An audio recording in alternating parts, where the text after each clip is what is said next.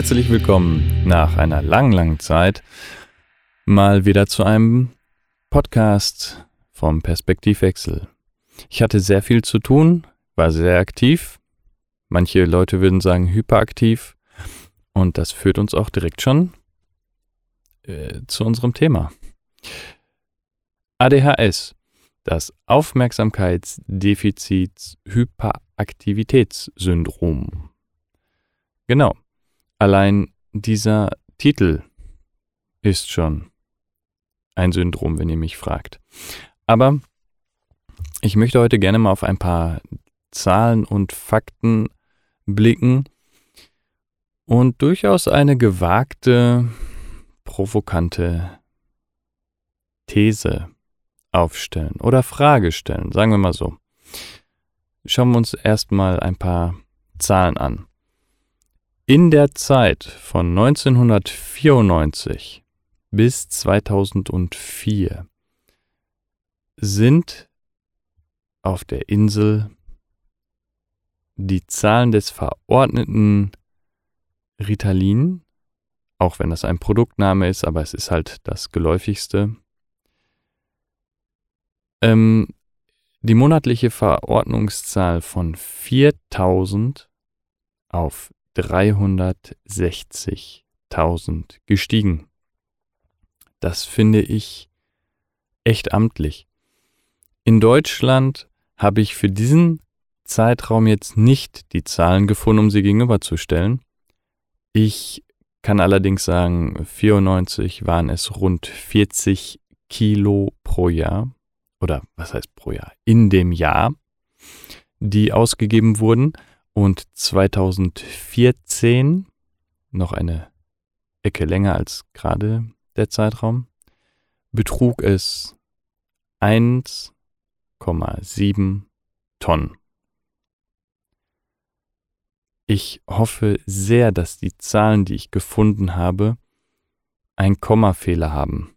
Wirklich, weil 1700 Kilo von diesem Präparat, das, äh, boah, das hat mich echt umgehauen. Also nicht äh, mich, weil ich habe es ja nicht genommen, aber äh, diese Zahlen, die machen mich wirklich sprachlos. Und ich habe mich gefragt, warum? Was ist da los? Warum sind denn unsere Kids in diesen 20 Jahren um ein Vielfaches hyperaktiver geworden oder haben noch stärkere Aufmerksamkeitsdefizite? Ich kann das alles noch nicht ganz durchblicken. Da bin ich ganz ehrlich. Da, da mache ich keinen Hehl raus. Ich bin zwar Erziehungswissenschaftler. Mit Master, klar. Aber ähm, es gibt Sachen, die verstehe ich einfach nicht. Und ich würde gerne eine Untersuchung dazu mal mh, mm, anstoßen. Schönen Gruß an alle Kolleginnen und Kollegen, die in diesem Bereich tätig sind. Ähm, weil mich einfach interessiert, inwiefern es auch vielleicht mit Maßstäben zu tun hat, die sich verschoben haben. Ich habe mal geguckt, die Beurteilungen die ich in den ersten beiden Grundschuljahren bekommen habe, kann man durchaus so lesen, dass man sagen hätte können, ja, der Junge ist definitiv hyperaktiv, der äh, hat auch ein Aufmerksamkeitsdefizit.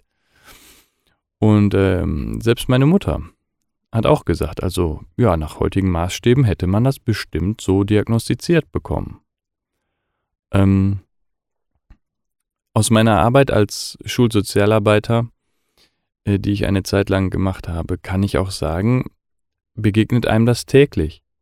Und dass dann schon im Lehrerzimmer gesagt wird, hey, der hat seine Medikamente heute nicht genommen, viel Spaß dann mit dem. Und gebe eigentlich nicht viel auf Stigmatisierung und Vorabinformation. Ich möchte die Kinder live erleben und mir dann meine Meinung dazu bilden. Und in diesem Fall war es dann zum Beispiel auch so, dass der Junge dann im Unterricht überhaupt nicht auffällig war. Überhaupt nicht. Obwohl der schon seit ein paar Tagen seine Medikamente verweigert hatte. Und nach der Stunde zu mir kam und gesagt hatte, ich möchte diese Tabletten nicht mehr nehmen, die machen mich immer so komisch. Und mir gegenüber ein total mitfühlender und auch selber sehr aufgelöster Junge stand. In der siebten Klasse.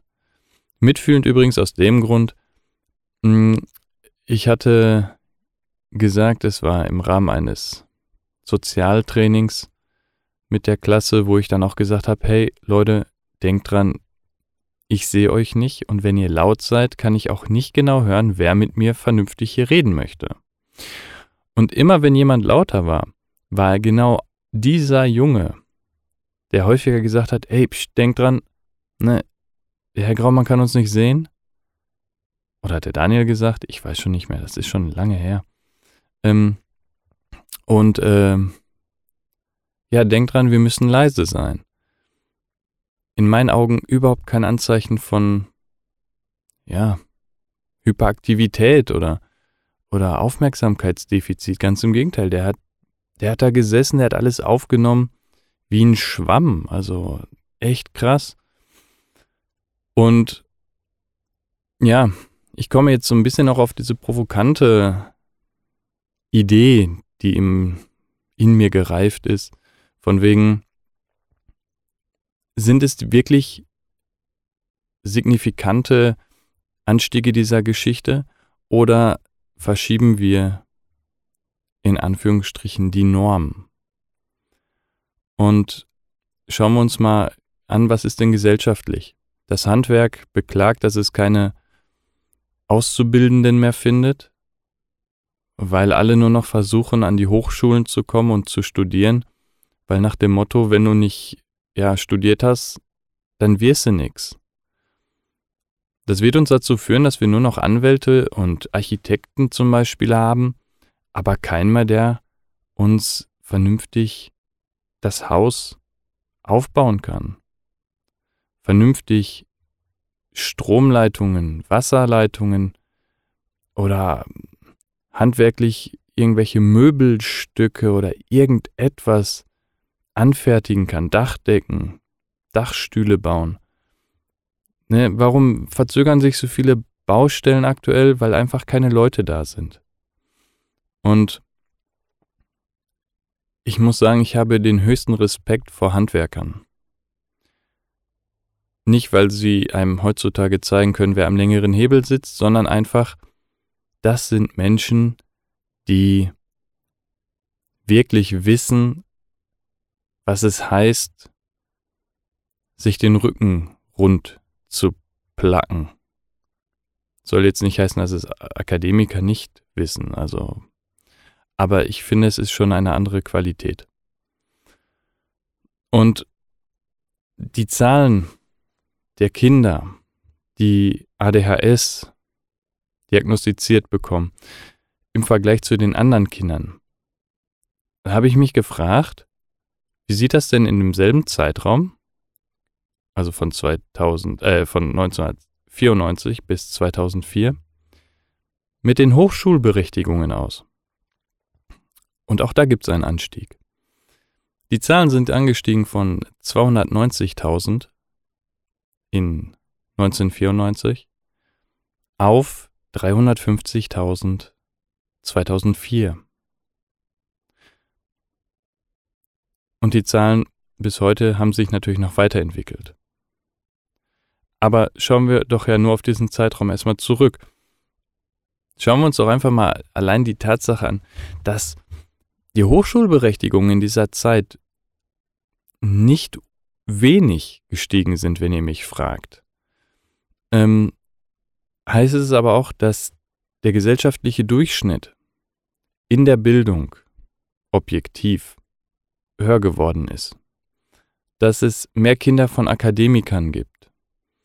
Und ich finde komisch, dass diese Parallelen entstanden sind. Ja, oder lass es mich anders sagen. Ich finde komisch, dass sich diese Zahlen parallel nach oben entwickelt haben. Ob es jetzt einen Zusammenhang gibt oder nicht, kann ich nicht sagen. Das müsste man wirklich in einer Untersuchung herausfinden. Es ist ja auch einfach, einfach irgendwelche Zahlen zu nehmen und die dann einfach in einen Kontext zu setzen. Ganz platt gesagt, meine Schuhgröße hat sich in dieser Zeit auch extrem geändert. Aber kann ich deswegen sagen, je größer meine Füße werden, desto ja, mehr Ritalin wird verschrieben? Eigentlich nicht. Deswegen bitte ich alle, jetzt nicht zu kurz zu springen und dann zu sagen, ja, aber ihr Graumann hat doch gesagt das. Nein. Ich möchte dazu ermutigen, diesen Sachverhalt vielleicht mal zu untersuchen, ob es wirklich keinen Zusammenhang zwischen den beiden Sachen gibt, dem Bildungsniveau in der Gesellschaft, dass dadurch dann auch in Anführungsstrichen die Norm eine andere ist, ähm, weil ich sag mal, zu meiner Schulzeit war die Hauptschule eine ganz anders besuchte Schulform. Heute ist es quasi nur noch in Anführungsstrichen das Restebecken, was mir sehr persönlich nahe geht, weil ich die Zeit auf der Hauptschule sehr genossen habe und diese Zeit auch den Grundstein gelegt hat für mein weiteres Leben. Und die Tatsache, dass ich heute hier sitzen kann mit meinem ganzen Bildungsweg, der ist eigentlich darin begründet, dass ich auf der Hauptschule die Förderung gekriegt habe, wie ich sie gebraucht habe. Und in dem Tempo gelernt habe und das gelernt habe, was ich damals brauchte. Mein Plädoyer für die heutige Folge ist, dass man mehr mit einem objektiveren Blick versucht, die Menschen zu bewerten. Und objektiv auch im Sinne von die individuelle Leistungsfähigkeit jedes Einzelnen und nicht unbedingt im Verhältnis zu zum Beispiel der großen Masse. Ich bin blind und deswegen behindert. Warum? Weil die anderen 36-Jährigen in dieser Gesellschaft viel, viel, viel mehr sehen können als ich. Würden wir in einem Land leben, wo nur Blinde leben würden und 100 Sehende dort wären, wer wäre da behindert? Nämlich die Sehenden, weil die gesellschaftliche Norm das Blindsein wäre. Und vielleicht kann ich euch mit diesem Vergleich etwas die Augen öffnen. Genau.